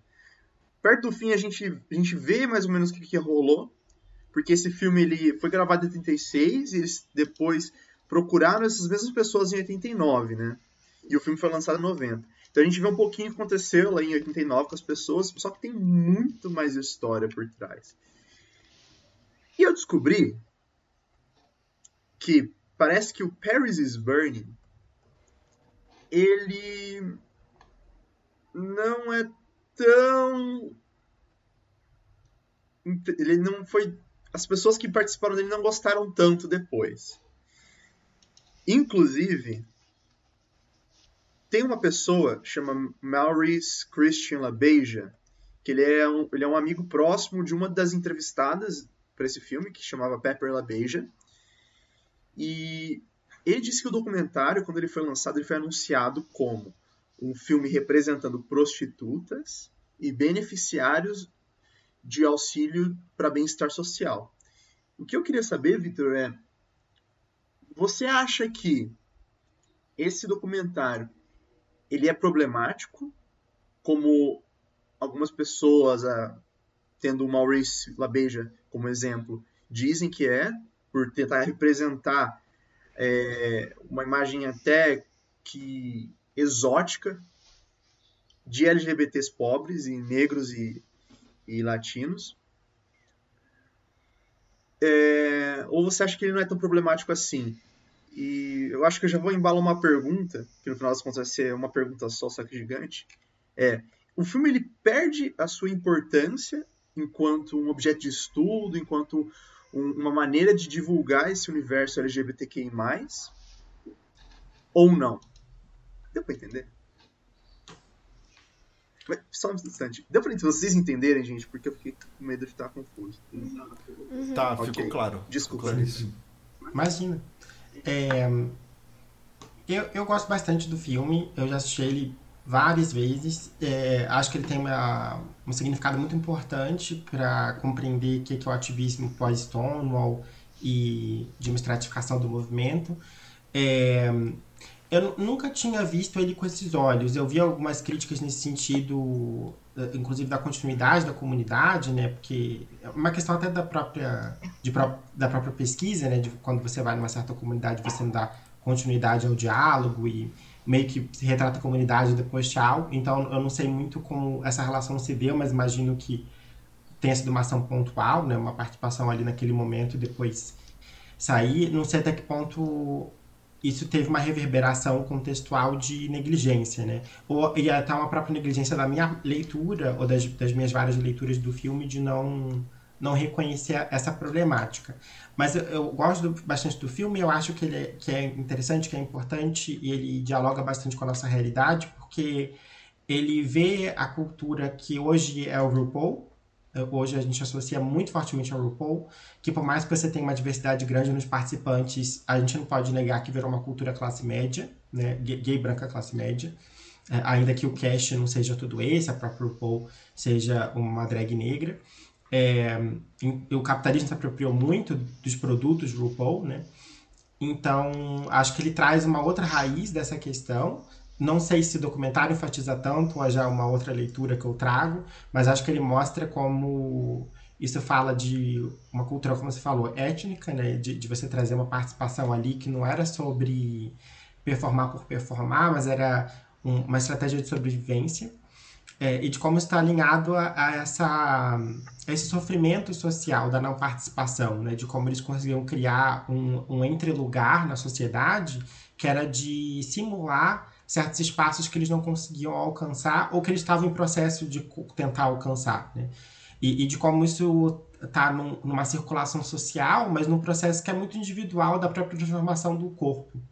Tem alguma questão geracional ali que fica evidente em alguns, algumas partes do documentário, é, pelas mães da, das casas, né, que seriam algumas líderes ali dos grupos, que, que falam sobre gerações mais jovens, de como eram os contrastes, é, então acho que ele fala de. ele evidencia um sofrimento é, que, que é muito latente até hoje, né? E que fala de uma certa expectativa que tal, talvez nesse sentido romantize-se, que eu não acho que é uma expectativa só de uma população negra travesti, por exemplo. Acho que é, o sonho da gay branca também encontrar o príncipe encantado que não existe. É uma narrativa que não cabe, porque é, é um conto de fada que foi inventado para a heterossexualidade e que a própria heterossexualidade questiona né? Eu, principalmente o movimento feminista. Então, eu acho que é um, uma chamada para a gente pensar o que, que, são essas narrativas sociais que destroem os corpos, né? que, que acabam criando sofrimentos em escalas diferentes. Eu acho que ali você tem escalas que são de uma profundidade muito específica, mas é de como essa narrativa heterossexual, branca, masculina e capitalista, ela é completamente destrutiva e destrutiva em diferentes níveis. E principalmente na relação do consumo que as pessoas acabam tendo, né? E, e de, desses mitos que a gente associa, né? De gay gostar de moda, gostar de coisa de marca, gostar de desfile, é, e, e tá vinculado a um lado artístico, estético, é claro, mas também de outra maneira de um círculo de consumo que não cabe, porque você não tem acesso a direitos básicos, e aí você é, glamoriza as pessoas com Chanel, né? É uma perversidade absurda. Então, enfim, não sei se ficou muito contraditória a minha fala, mas a, a questão que eu, eu, gosto porque acho que ele evidencia certas questões que são muito importantes e acho que hoje ainda estão fora de centralidade no debate sobre essa, essa questão de narrativas é, e direitos. Né? Quer, quer me dar outra pergunta, Gabriel? Não, pode. Na verdade, eu queria. Eu queria. Porque assim, uma outra coisa. Eu tenho um comentário primeiro, porque eu fiquei bem chocado com uma imagem no filme porque assim, só para só situar os ouvintes e de novo, assistam esse documentário. É, é, é uma série de entrevistas com, se eu não me engano, 13 pessoas diferentes. Então são entrevistas constantes ao longo do filme E a ideia é que as pessoas vão dando informações sobre aspectos diferentes da cultura dos bailes. Só que o que acontece?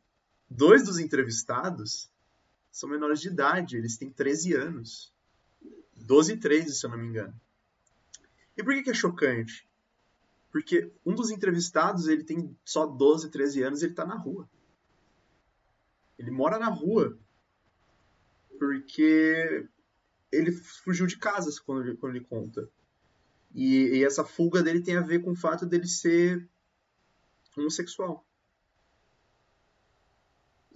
E eu só queria compartilhar isso porque eu achei muito chocante. E, e não só isso, mas eu acho que é chocante porque faz a gente pensar um pouco sobre o que o Vinícius estava falando agora, de muitos moradores de rua, por exemplo, terem uma identidade que faz parte do espectro LGBTQI+. E essas pessoas saíram porque saíram das suas casas porque elas não tinham medo de serem aceitas por causa do, do da, de homofobia cultural, sabe? Mas eu acho que isso demonstra quais são os efeitos é, dessa discriminação, sabe? Porque, por exemplo, você pega o caso dessa criança, 12, 13 anos, ele, ele não tem uma, uma orientação de, de uma figura adulta para ajudar ele, sabe? Não só a se conhecer, mas a conhecer e lidar com o mundo. Ele não tem isso. Inclusive, até discutido depois o que aconteceu com esse menino, né? Dizem que ele foi adotado e foi para chegou até para a universidade, não sei. Mas é algo que fica na sua cabeça, sabe? Isso te leva a pensar, por exemplo, até em políticas públicas, como, por exemplo, é, cotas para pessoas trans.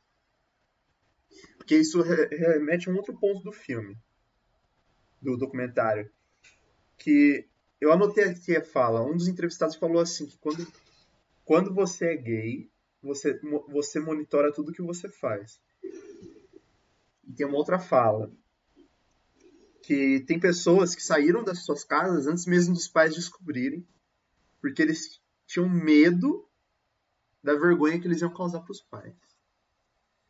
Então, olha só isso, né? Como que uma identidade ela afeta materialmente uma pessoa, sabe? Isso é muito, muito chocante. É, mas agora eu queria passar para minha pergunta. Feito meu comentário, eu queria passar para minha pergunta. É... A gente sabe que esses bailes eram muito importantes nessa época, essencialmente por conta disso que você falou, Vitor. De que essas pessoas elas tinham a oportunidade, nessa brincadeira de, de se representarem personagens, de poderem se sentirem realizadas. Porque a gente volta naquele assunto no começo da conversa a aparência, a performance, elas equivalem também à autorrealização, elas levam à autorrealização. Você se autorrealiza quando você parece ou você aparenta ser aquilo que você quer ser. Então, qual é a minha pergunta? Nos dias de hoje, será que ainda esses é possível existir esse tipo de evento, esses tipos de evento, em que as pessoas elas se reúnem para poderem se autorrealizar ou nos dias atuais, isso pensando. Você pode se sentir à vontade para responder pensando no contexto americano ou brasileiro, como você se sentir mais à vontade para responder. Mas esses eventos, na sua opinião, eles ainda podem existir, podem ter o mesmo, a mesma força, a mesma importância que eles tinham antes? Ou será que nos dias atuais as pessoas têm uma liberdade maior de se expressarem, de se autorrealizarem em outros lugares? É, pensando como, por que ponto tocar. Acho que sim, acho que hoje a gente tem uma amplitude, mas acho que a marginalização, e, e não é só pelo gênero, inclusive, acho que o gênero está, inclusive, às vezes, é, de pano de fundo de, de um contexto que surge né, da, da marginalidade da população negra e da população pobre, é, e que, que cruza né, esses dados. Né? Então, é, os dados de assassinatos, o Vinícius comentou isso, né, de é, pessoas transexuais é muito grande, é muito assustador. É, é se eu não me engano, o, o, é, o relatório que saiu da Associação Nacional de Travestis e Transsexuais do ano passado noticiou por volta de 150 assassinatos e só 120 eram de transexuais, travestis de situação de rua e, e negros, né? Então você tem uma é, uma imbricação dessas questões que ainda é muito presente hoje que, que faz questionar várias coisas, né? Da, da pouca assistência, que a gente já tinha mencionado, e de como está relacionado com o que vocês colocaram como homofobia cultural é, nesses espaços, né? Da, da, da, do não acolhimento da família, o que leva, eu acho que é interessante no Paris is Burning, acho que ainda é uma realidade, a formação de outras famílias que acho que o Paris is Burning ele acaba ilustrando essa, esses outros grupos de acolhimento, que é um pouco a pegada do Pose, né, que a gente comentou no início. Inclusive, vários personagens do Pose são diretamente inspirados do Paris is Burning. É, e como, como eles constituem esses espaços de afeto e acolhimento que, que cumprem um papel que a família heteronormativa não cumpre. Ou que de, de assistência do Estado, enfim, várias direções. Tem é, campanhas e espaços de, de acolhimento hoje que têm uma importância muito grande, mas ainda sofrem de falta de investimento estatal. Em São Paulo, a Casa 1 é um, um grande projeto, no Rio você tem a Casa NEM, da Indianara, é, em, que são projetos que sofrem várias dificuldades de financiamento e autossustentação por conta da falta de investimento é, de políticas públicas e de é, comprometimento do Estado. É, então, acho que a situação de rua ainda é uma questão por, pelo encontro dessas diferentes cinco possibilidades, né?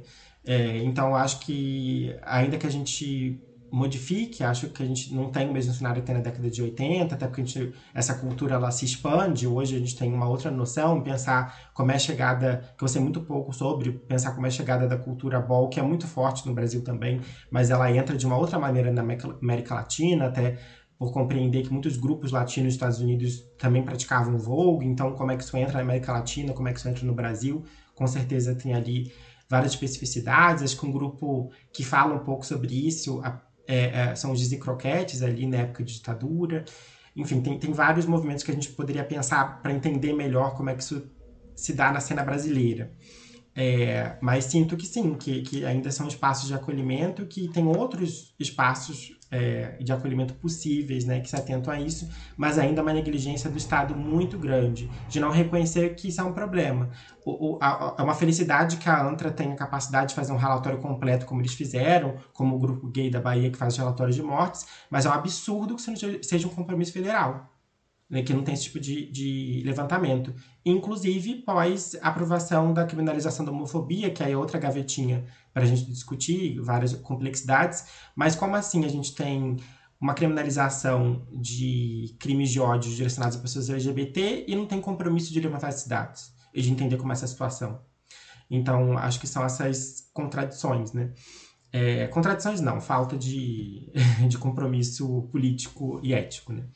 Então, enfim, não sei se eu dei muita volta, mas acho que a questão é que hoje tem outros espaços de acolhimento possíveis, acho que hoje a gente consegue pensar é, em outras possibilidades de, de, ser nessa condição, mas acho que a, a, experiência LGBT negra periférica de rua ainda é muito marcada e muito violentada em, em diversos sentidos e níveis. E, e, a gente precisa fazer algo é, sobre isso em termos de política pública mesmo.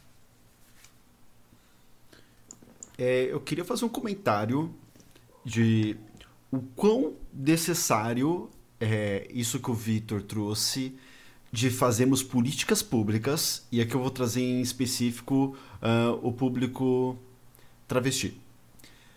Eu vou trazer do, dois eventos, um deles é para nos deixar felizes, que recentemente, vulgo dia 30 de junho, foi inaugurado o Ambulatório de Mastologia para Pessoas Trans, da Unifesp.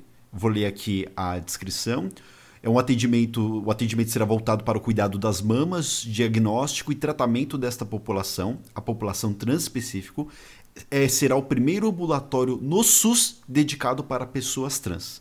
Não existem diretrizes baseadas em evidência nesta área, assim, além da assistência, que incluirá consulta, exames e até biópsias, a disciplina de mastologia do Departamento de Ginecologia da Unifesp irá construir conhecimento. Ou seja, é, só, só para terminar, na, perdão, a equipe baseou-se em protocolos do Reino Unido e Canadá que foram adaptados visando as melhores práticas. O encaminhamento para atendimento será via solicitação médica. Pessoas, eles estão criando um primeiro ambulatório desse, uma política pública que é, uma, lembrando, uma universidade federal, tá? Olha a importância das universidades federais. É, também temos ambulatórios nos hospitais universitários, hospitais federais. E aqui a gente está vendo uma dedicada para as pessoas trans. E o que me assustou, se a gente for ler, é que eles estão partindo do zero, porque não tem ideia de como fazer. Eles estão é, pensando a partir de experiências do Reino Unido e do Canadá, se eu não me engano, que eu acabei de ler, Reino Unido e Canadá, e estão falando, é, irá a disciplina de mastologia do Departamento de Ginecologia da Unifesp irá construir conhecimento. Ou seja, eles vão produzir a partir do, a partir do zero. Repara só, 2021. Olha o quanto tempo já essas pessoas ficaram negligenciadas. É, e é o primeiro ambulatório aqui do, do SUS. Imagina outras regiões o quanto precisa, olha o quão necessário é. Porque vamos lá, o implante só ele pode dar problema. E, e, pra, e, e, e, o tratamento às vezes não é barato. E a gente sabe também que muitos dos implantes feitos não são da melhor forma. Muitos são feitos de forma clandestina, da forma mais barata, que tem um risco de saúde muito maior. Olha a vulnerabilidade de saúde que essas pessoas se encontram. Elas precisam de atendimento médico, precisam de assistência. Então acho que esse é um, um pouco de felicidade que eu quis trazer para nós aqui. E a outra, não sei se vocês já assistiram aquele programa de televisão A Liga. Alguém já assistiu? Já, já vi. Gostou, Gabriel? Cara, Gostava? eu assisti, eu nem lembro quantos eu tinha, tinha uns 12 anos. Eu lembro de um episódio só, que era sobre tribos urbanas. Eu tinha gostado desse episódio. Por quê? É um, é um programa estilo documentário, jornalis, jornalismo Meio brasileiro. repórter, né? É, tipo é. isso. Muito bom, muito bom. E um desses episódios que mais me chamou a atenção foi o do Homofobia nos Presídios. Eles falam de um presídio em, na Paraíba que foi o primeiro a criar a ala gay e trans no presídio. Foi o primeiro a ter uma ala dessa, só destinado para pessoas gays e trans. Pessoas, se alguém já leu Carandiru, do Drauzio Varela, assim, não sei se vocês sabem, mas eu sou um fã do Drauzio Varela. O, o, o, antes dele fazer um vídeo, eu já assisti. antes, ele tá pensando em fazer, eu já assisti o vídeo do Drauzio. O que ele fala da violência no presídio, dominado por facções, isso mostra e o público gay e trans, a vulnerabilidade deles lá dentro. Quando, gente, olha só, antes de existir essa ala, o carcereiro disse que presenciou estupros coletivos à luz do dia sobre pessoas trans, pessoas gays. É um negócio absurdo. A ala fez essa separação e, enfim, resguardou mais segurança. Isso é um presídio. Imagina os outros que não têm o que é necessário. É, Aí só falta a gente. Tá, aí, você que tá ouvindo achar que eu tô defendendo bandido para fazer política pública dentro de presídio, pelo amor de Deus, né? Essas pessoas precisam. É, como Sidney Chalub, grande historiador que nós gostamos muito, e Victor provavelmente lerá ele se a gente passar como indicação, porque é maravilhoso. Ele dizia muito de. São pessoas que buscam o, o banditismo métodos alternativos de sobrevivência. Agora vão falar que eu defendo o bandido mesmo, né? Mas não. é, eis que veja só a situação de vulnerabilidade. Olha a importância de fazer políticas públicas para esse grupo. Olha a importância de se discutir as situações que eles encontram. E isso casa com o que o Gabriel trouxe novamente, que eu disse no começo, a homofobia cultural. Mas é, expulsos de casa, como eles vão conseguir a sobrevivência na rua, prostituição, métodos alternativos de sobrevivência, é, como o banditismo, a criminalidade, o tráfico de drogas, aí cai num presídio, cai numa prisão. Um dos relatos, inclusive, que eu disse para vocês do SP Invisível, de uma trans morando na rua, ela disse que foi presa, ela tinha se envolvido com um rapaz que havia prometido que ia casar com ela, iam viver juntos, só que na verdade ela disse que ela, tava, ela virou prostituta só dele. Ele só estava estava fazendo de uma prostituta particular. Eis que quando uma consequência desse romance que ela teve, ela ficou presa e na prisão ela foi vítima de um estupro coletivo. Repara só, isso da Liga, que foi um programa de cinco anos atrás, isso de um relato de agora há pouco. É algo que ainda acontece, é algo que precisa, é um público que precisa de, de políticas públicas. Aí você fala que questão de gênero, discussão não se faz em sala de aula? É alimentar o que você disse, Vitor, aquele, aquele conto de fadas que não existe. Porque a, a situação real é, é de extrema violência. Enfim, foi esse comentário que você me fez, vocês fizeram lembrar, Gabriel Mabi ou Vitor. Acho que você ia falar algo, Gabriel, se levantando a mão. Não, eu só lembrei do caso da, da Vênus Extravaganza, que foi uma entrevistada do, do Paris is Burning. É, como eu falei, no filme ele é gravado a maior parte em 86 e 89 eles vão revisitar as pessoas para saber como elas estão. Nisso, eles descobriram que essa Vênus, que ela se prostituía antes para poder ganhar a vida, ela acabou sendo morta. Ela foi encontrada embaixo da cama de um hotel em Manhattan, eu acho. Então, tipo assim, essa questão de educação ela se relaciona também com a cultura, eu acho, porque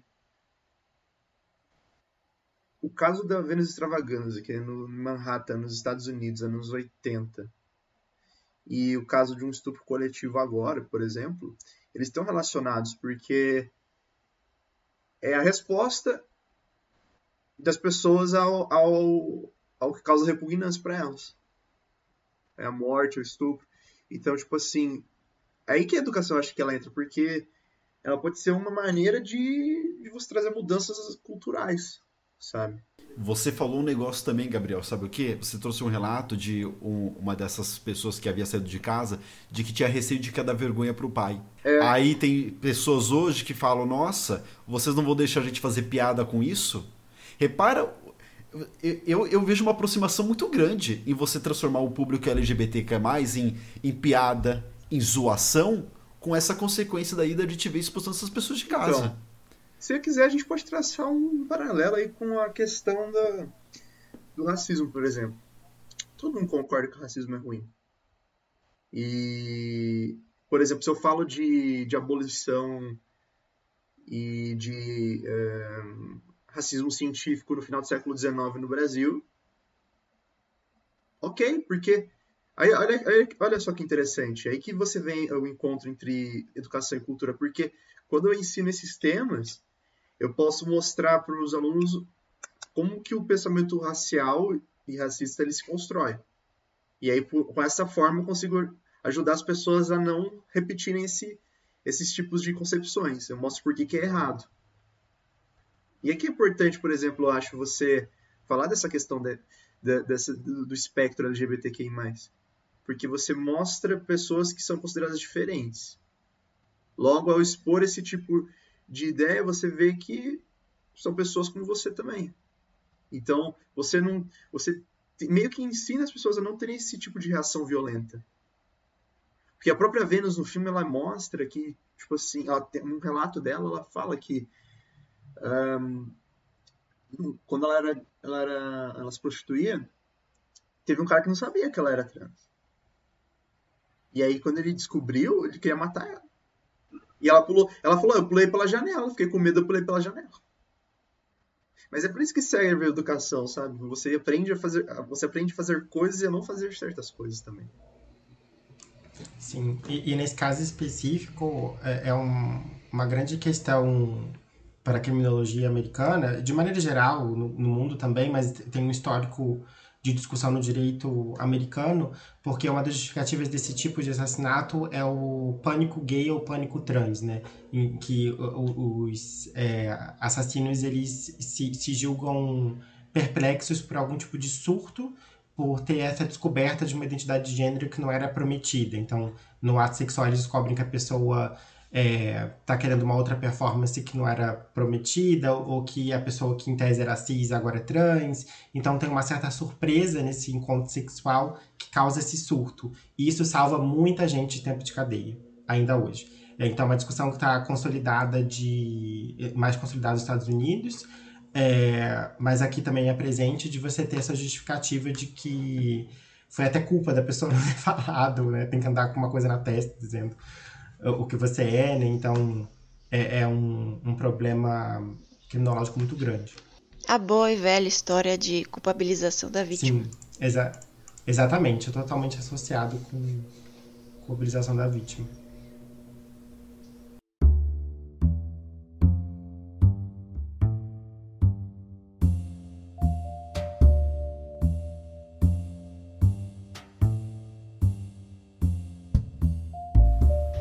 Bom, ouvintes, estamos caminhando para o final. Esperamos que vocês tenham gostado da entrevista que fizemos aqui com o Victor Schulud. Eu pronunciei certo, Victor? Sim, sim. Ah, ok. É, Gabriel, Mabi, muito obrigado. Deem seus agradecimentos também ao Victor e aos nossos ouvintes que nos acompanharam até aqui. Mabi e depois Gabriel. Eu adorei esse formato, foi um, acho que foi um episódio muito, muito legal e difícil, porque são é, assuntos difíceis de ser, serem tratados e mais precisam ser tratados. Tanto que eu não, não falei tanto porque eu fiquei tão, sabe, absorta no que vocês estavam falando. Mas eu queria agradecer ao Vitor de ter podido vir, vir aqui falar com a gente. E eu espero que, esse, que isso possa acontecer outras vezes no futuro. Queria te agradecer por. Bom, ter respondido nossas perguntas, que provavelmente algumas vezes não foram tão fáceis. Mas eu gostaria de te agradecer por ter acrescentado tanto a, a, a esse podcast, não só aqui, mas também na equipe de textos, publicando no Instagram, no Medium. E agora um agradecimento pessoal, porque tem algumas coisas sobre educação que eu gostaria de conversar com alguém. Eu tive a oportunidade hoje de falar aqui com todos vocês, principalmente com nosso convidado especial. Então, muito obrigado, Vitor. Obrigado a vocês, gente. Muito legal participar. E pessoal, o Victor ele tem textos lá na nossa página do Instagram, a nossa página do Medium. Ele fez textos sobre o filme Parasita, fez sobre Mulan, fez textos maravilhosos. Dê uma olhada, estarei colocando nos stories também para vocês lerem. Bom, vocês já viram a aula, o show que o Victor deu aqui, né? Os textos também estão, estão incríveis. E o Victor na agenda dele cheia, você sabe, né, gente? Tudo quanto é entrevista chamando ele, mas quem são os outros lugares perto conta essa história. Ele veio aqui e falou com a gente. Victor, muitíssimo obrigado. Muitíssimo obrigado mesmo. Fico muito contente também. E eu gostaria que você deixasse três dicas culturais para os ouvintes que nos acompanharam até aqui. Perfeito. É difícil escolher, porque eu adoro ver filme e filme LGBT ainda.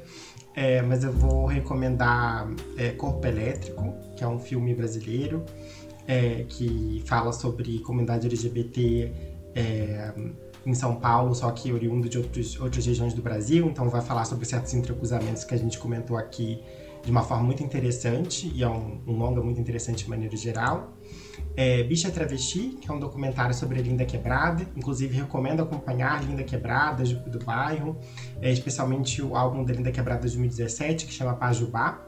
E o documentário, que é de 2018, se eu não me engano, vai contar um pouco da história dela enquanto artista e transativista. E por fim, é o filme Então Nós Dançamos, que é um filme sobre é, dançarinos folclóricos na Geórgia, se eu não me engano, sempre confundo o país. Mas é um filme que tem uma narrativa muito parecida com Me Chame Pelo Seu Nome, só que fala de uma maneira muito distinta de, sobre masculinidade. Então, eu acho que ele acrescenta bastante para quem gosta de Me Chame Pelo Seu Nome e de histórias parecidas. Então, são basicamente essas três, mas fica também a recomendação de é, outras coisas que a gente mencionou aqui, que acho que é muito, tem muita coisa para descobrir, muita coisa para saber é, e de maneiras interessantes. Perfeito, Vitor. Muito obrigado. Que bom que eu conversei com o pessoal para a gente delimitar um horário antes, senão ia durar umas 10 horas esse episódio aqui. Se qualquer coisa a gente marca um, uma segunda entrevista, caso você queira. Pessoal, Perfeito. muitíssimo obrigado. Até mais.